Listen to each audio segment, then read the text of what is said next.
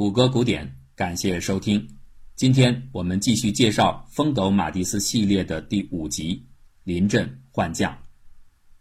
纳西里耶终于被拿下。考虑到作战双方悬殊的力量对比，这个结果并不出乎任何人的意料，只是为此付出的代价将会得到完全不同的评价。多迪上校一心想要减少陆战队员的生命损失，然而他为此目的所表现出的战场犹豫和支付的过多时间，在马蒂斯将军那儿成了难以接受的问题。在前一次的海湾战争中，同样担任一线指挥官的马蒂斯，对多迪疼惜士兵的心情和面对的两难抉择，当然能够感同身受。只是他从自己比多迪丰富的多的作战经验中得出的一个教训是，在太多的情况下，指挥官所谓的战场犹豫不前，主要的仍来自于对敌情的误判和对自我勇毅基地的不足。他们看到伤亡数字的出现，就开始过度担心，这将会在更积极的攻击作战中被不可遏制的快速扩大。然而，这样的忧虑更大程度上。只是一种怯懦的借口，其本质还是高估了敌人的顽固和放纵了自己的软弱。这份经验，马蒂斯认为是多迪所不具备的。纳西里耶之战虽然勉强完成，但面对着未来通往巴格达的路途上后续出现的更多顽敌，如果任由多迪的性格继续发作，整个战役将会承受不可承受之重负。马蒂斯必须有所决断。火线换将是大忌，相对而言，或许在完成某一战役任务的节点后进行指挥官调整会稍好一些。然而，作战总是连续进行的。纳西里耶突破一周以来，陆战第一团在伊拉克中部的运河、泥坑、沼泽与伏击地之间跃进数百英里，一路上径逐开火，肃清了至关重要的阿尔库特附近的底格里斯河大桥。如今，部队已经开始转向西进，准备碾压盘踞在巴格达外围的萨达姆政权仅存的精锐之师——共和国卫队。马蒂斯觉得是时候了，他要面见多迪。一架直升机等待着一团长，他将把他带到努马尼亚，在那儿，多迪将面临着上峰的最后抉择。跟随多迪一起到来的，还有他最主要的助手奥斯卡·利尔准尉。他们一走进来，欢迎的马蒂斯就把利尔叫到一旁，单独问话：“你老板做的怎么样？”马蒂斯问。“他做的很好。”“你们付出的不够，你们有四个营，却没有压上进攻。”马蒂斯指出。“告诉我们需要做什么，我们就会去做。”利尔回答。可这样的回答反而让多迪的饭碗命悬一线。忠诚的利尔恳求马蒂斯说：“不要开除他。”马蒂斯不置可否，他转身走进了对面的指挥站。当多迪走向指挥站时，中间有一条狗跳出来追咬他。多迪后来回忆说，这似乎是一个不好的兆头。在指挥站的门口，多迪碰到了凯利准将，后者告诉他说，他已经失去了上司的信任。这个消息让多迪差点打了一个趔趄，他的身体已经疲惫不堪。两周以来。他沿着七号公路转战数百公里，随时面对伊拉克常规军和敢死队无休止的反攻与伏击。此刻，凯利的话无论对他的身体还是精神都是沉重的打击。通往指挥站的最后几步路，在他的感觉当中，就好像爬向绞刑台的最后一段里程。指挥站内，多迪首先遇到了师部总参谋长，他对多迪说：“你做的很棒。”我感觉我要被解职了，没啥，别想那没用的。参谋长回答。严厉而平静的马蒂斯正等待着多迪。这位将军一向以坚决、快速、穿插到底的战术主张而闻名军内。指挥站的位置已经处在前线，帐篷头顶不断有炮弹飞过，坦克的引擎也在四周轰鸣。这一切都让多迪感觉自己正置身于漩涡的躁动之中。马蒂斯开始了与一团长的谈话，话里话外的含义就是多迪应该离开指挥位置，因为他太疲劳了。是的，多迪的确疲惫已极。然而，令他更加支持不住的是，稍早前在站外的凯利提前告诉他的他已不再被信任的消息。马蒂斯虽然一直在用温和的口吻询问说：“出了什么问题？你们为什么不对城市施加压力？”但接近崩溃的多迪只是机械的回答：“我爱我的士兵，我不想丢掉他们的性命。”这显然不是能够说服马蒂斯的理由。很久之后，多迪还一直责怪自己在那个档口没有很好的替自己辩护，他把这归结为年轻的自己彼时尚不够自信。即使他知道这番对话的结果对他意味着什么，他仍然没能维护好自己的立场。当谈话仍在进行时，多迪已经明白我要被卷了。据说在最后，多迪有些情绪失控，他飙出了一句准脏话：“我为了这条 T.M 的破路，一直战斗了两个多礼拜。”无论如何，马蒂斯没有被打动。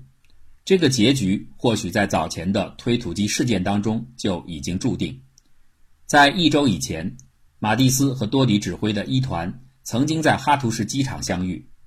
在马蒂斯的理念当中，机场意味着重中之重，因为他之所以敢于突破传统军事指挥方略的窠臼而突标猛进，背后的一个变革性基础就是他的部队所携带的辎重不需要充分到足以补给全城。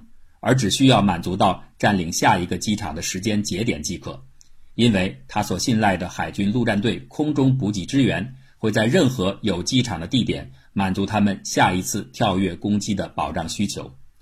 基于这个信条，事无巨细的马蒂斯总是会抓住机会检查战地机场的运作细节。哈图什机场尤其如此，因为在这个机场运作之前。他的部队已经处在过度的欠补给状态，检查却出现了最令将军懊恼的一幕：机场主跑道上布满了大大小小的弹坑，旁边的一台大型推土机上，一位陆战队上尉非但没有抓紧时间修补弹坑，反而正坐在座位上津津有味地看书。马蒂斯瞬间暴怒。可是多迪对这个不负责任的军官给出的处罚建议只是记过处分。或许从这一刻起，马蒂斯心中对多迪的评价和处理已经定格。你对敌人的抵抗顾虑过多，这可能是你缺乏战斗经验所致。指挥战中的马蒂斯明确地告诉多迪：“我们会做得更好的。”多迪还在进行最后的争取。不不不，马蒂斯说着站了起来，走到帐篷外。他需要下定最后的决心。四周炮弹的爆炸声仍然不断传来，发动的坦克和卡车已经在北向驶往巴格达的征途上。马蒂斯漫无方向地来回踱步，他内心在迅速地反复权衡着：如果解任多迪，不只会影响军心士气，同时也是公共关系的一次重大挑战。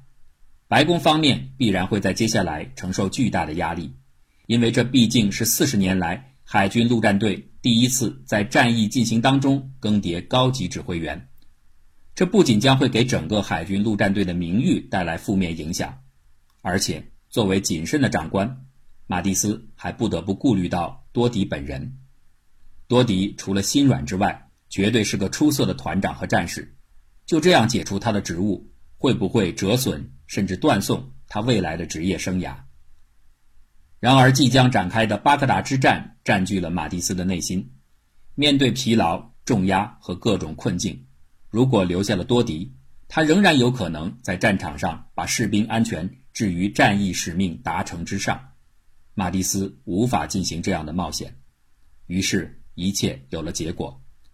将军猛地反身进入指挥站，而多迪也立刻明白他出局了。果然，马蒂斯宣告。他的职务被解除，约翰·图伦将会接替他，成为新的第一团团长。替我的家庭和士兵想想，多迪还在恳求着。马蒂斯已经考虑过这些了，所以这央求没有什么效果。不想离开心爱战场的多迪退而求其次，又恳请马蒂斯准许他作为师部的观察员。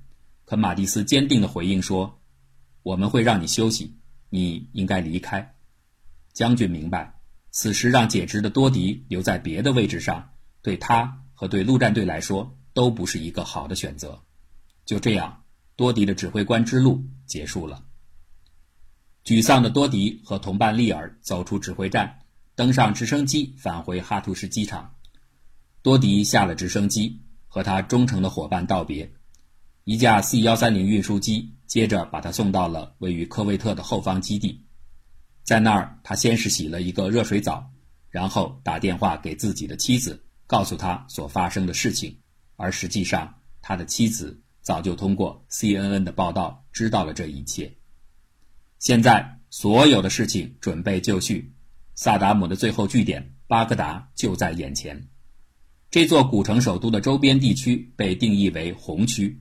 因为在这儿即将上演的或许是刺刀见红的一场激战，红区不仅部署着萨达姆装备精良、经验丰富的最精锐的部队，同时一直没有发生的化武袭击在红区出现的几率也被美军认定为陡增。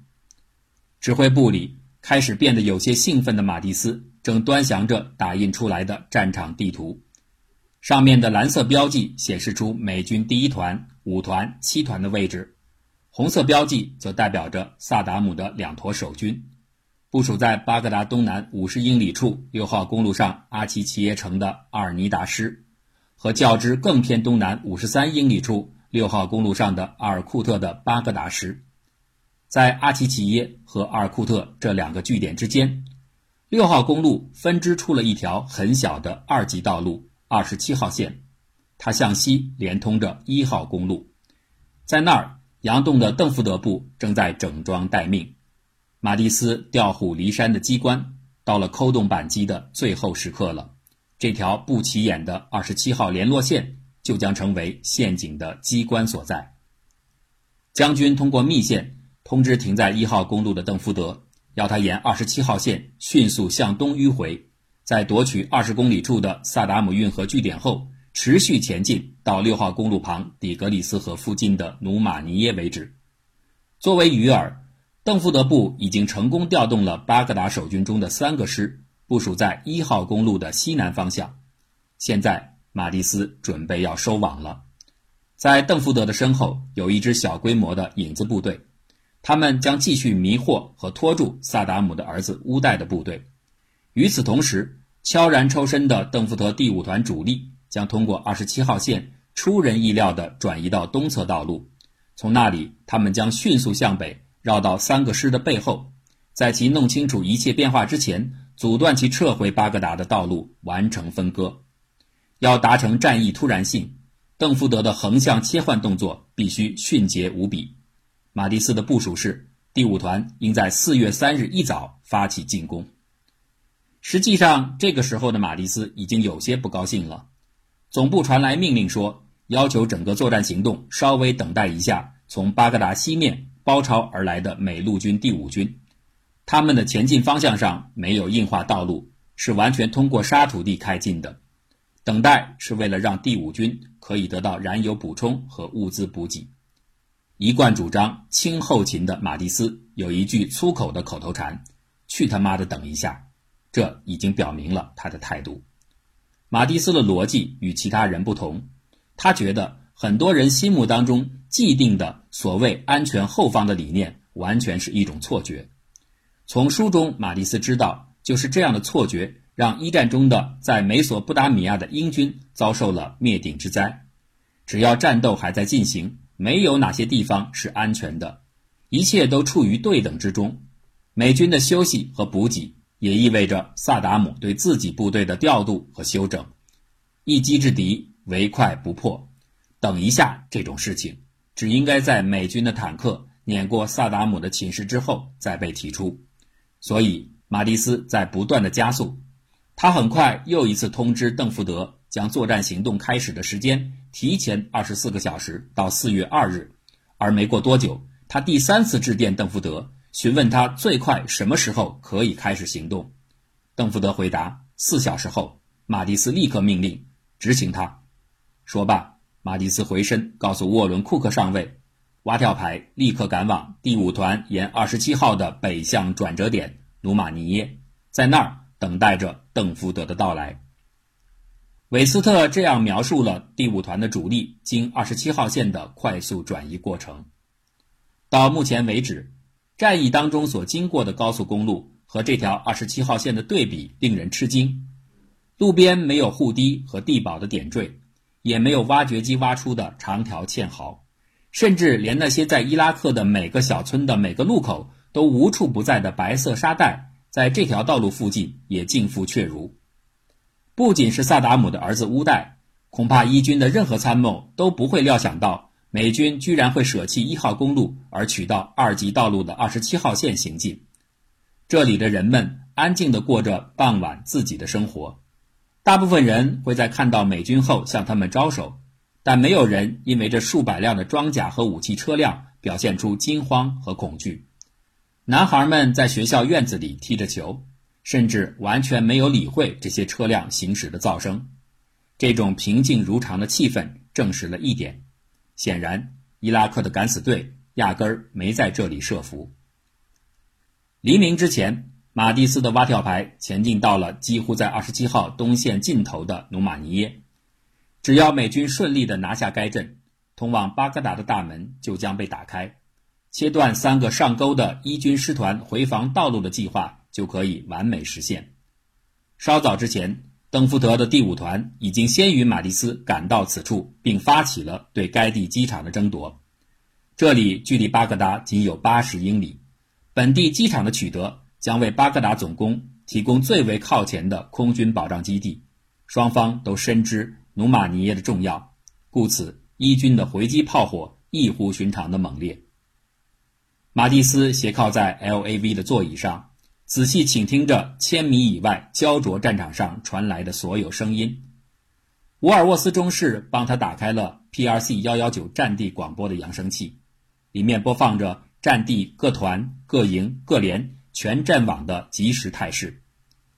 凭借多年的战争训练，马蒂斯仅凭自己的耳朵就可以从交织绵密的炮火声中分辨出己方和对方的武器，可以估计出各部队的兵力和位置。在广播中，马蒂斯听到了正坐在坦克上准备进攻底格里斯河大桥的邓福德冷静地接收战情汇报，指挥自己的部队攻击机场的命令。听到了邓福德的机场争夺战的火线指挥官呼叫炮火和空中支援的呐喊，还听到了努马尼耶防线逐渐崩溃的声音。早晨六点半钟，曾目睹过几十个世纪里无数战争和征服者的美索不达米亚平原上的沼泽又一次被曙光照亮，这仿佛是在见证最新一批到来的侵入者的胜利决心。从邓福德的指挥站传出的通报迅速到达了各营，铁马完好无损地夺得了努马尼耶的底格里斯河大桥，现在正在通过此处。他们遇到了一些火箭弹的攻击，全体坦克车此时正在作战当中。铁马就是第二坦克营的呼号。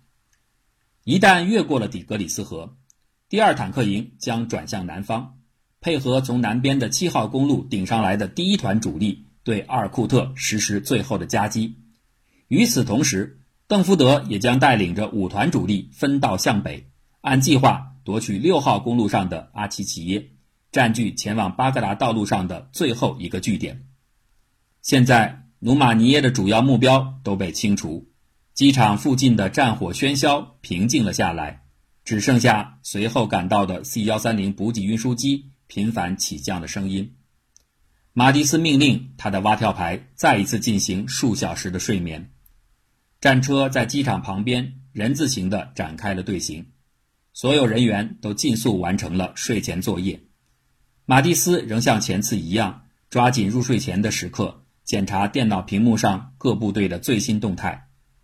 尽管最紧张的交战时刻已经暂时的过去，他的焦虑的捕食者神经仍然无法得到松弛。此时。他那穿越时空的精神伴侣和导师，罗马贤君马可·奥勒留，或许正在给他启示，提醒着他更多的检视自己潜在的疏忽。什么是我认识的现状？他们就摆在那里，其他的他们会在我意识之外，而如果在我意识之外，他们与我则如死寂之物，亦如缥缈之烟。